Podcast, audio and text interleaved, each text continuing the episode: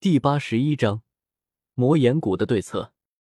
站在一片随时与熔岩之上，看着消散五只的火兽，古河微笑的自语道：“还是不错，同时控制着二十只火兽，还是没感觉到什么压力。看来这还不是我的极限呢。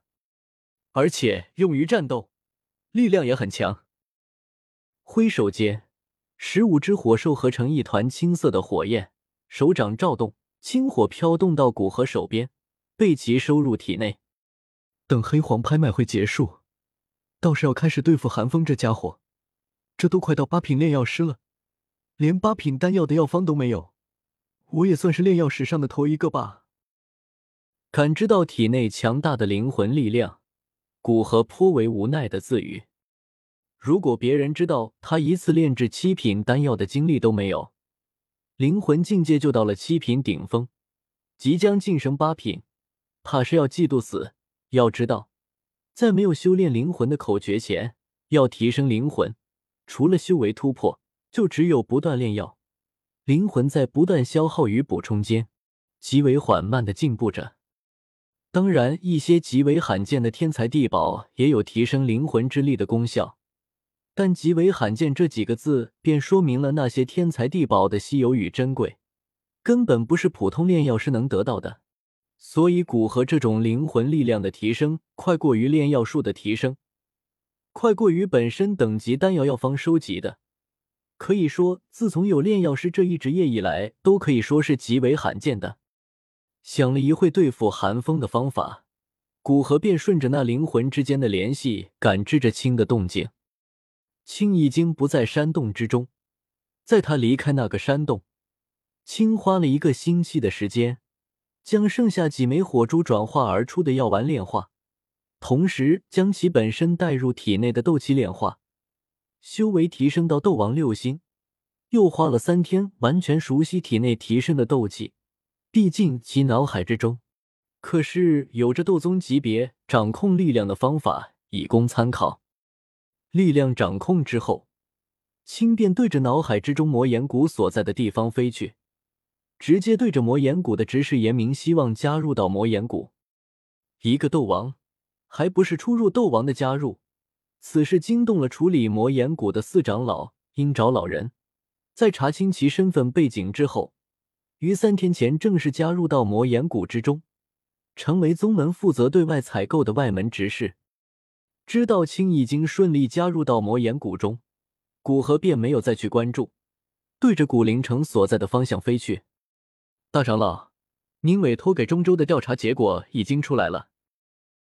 在古河关注的魔岩谷，一个急匆匆的谷内弟子赶到一处房间，对着正在处理一些谷中事务的方言报告道。说完，将手中拿着的卷轴恭敬的交给方言。哦。终于出结果了，快给我呈上来！听到报告，方言眼中金光闪过，对着半跪于地的魔岩谷弟子缓缓道：“依靠紫金翼狮王那独特的血液，近来三大长老修炼弄焰诀进步神速，估计最多还有半年便可将弄焰诀修炼至大成，可以生成化生火。实在不想就这么将紫金翼狮王放掉，但是现在结果已经出来。”于这件事总要有个了断。接过卷轴，挥手让魔岩谷弟子离开，将卷轴缓缓展开。只见上面详细写着他们的调查过程，最终下面写了四个大字：“绝无此人”，表示在中州势力的情报中，并没有名叫古灵斗皇巅峰的六品炼药师。方言心神大定，只要不是中州那片势力的人。于魔岩谷而言都不成问题。来人，请二长老、三长老前来议事。放下卷轴，方言沉声喝道。话音刚落，一道身影突兀出现在房中，声音沙哑，对着方言恭敬回答道：“是，大长老。”眼见方言没有其他的吩咐，人影犹如来时一样，转眼间便消失不见。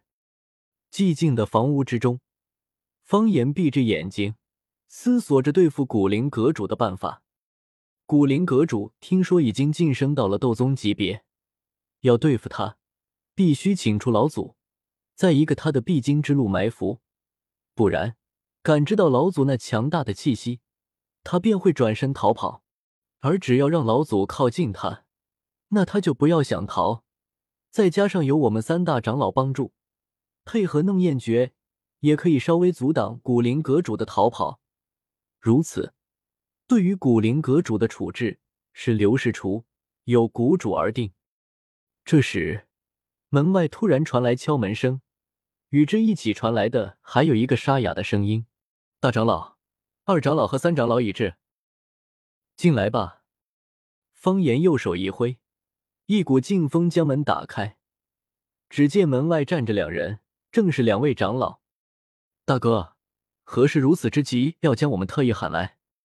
一进房间，二长老便疑惑道：“对古灵阁主的调查结果已经出来了，看看这个卷轴。”方言说着，将手边的卷轴直接扔给二长老。三长老听得心中一突。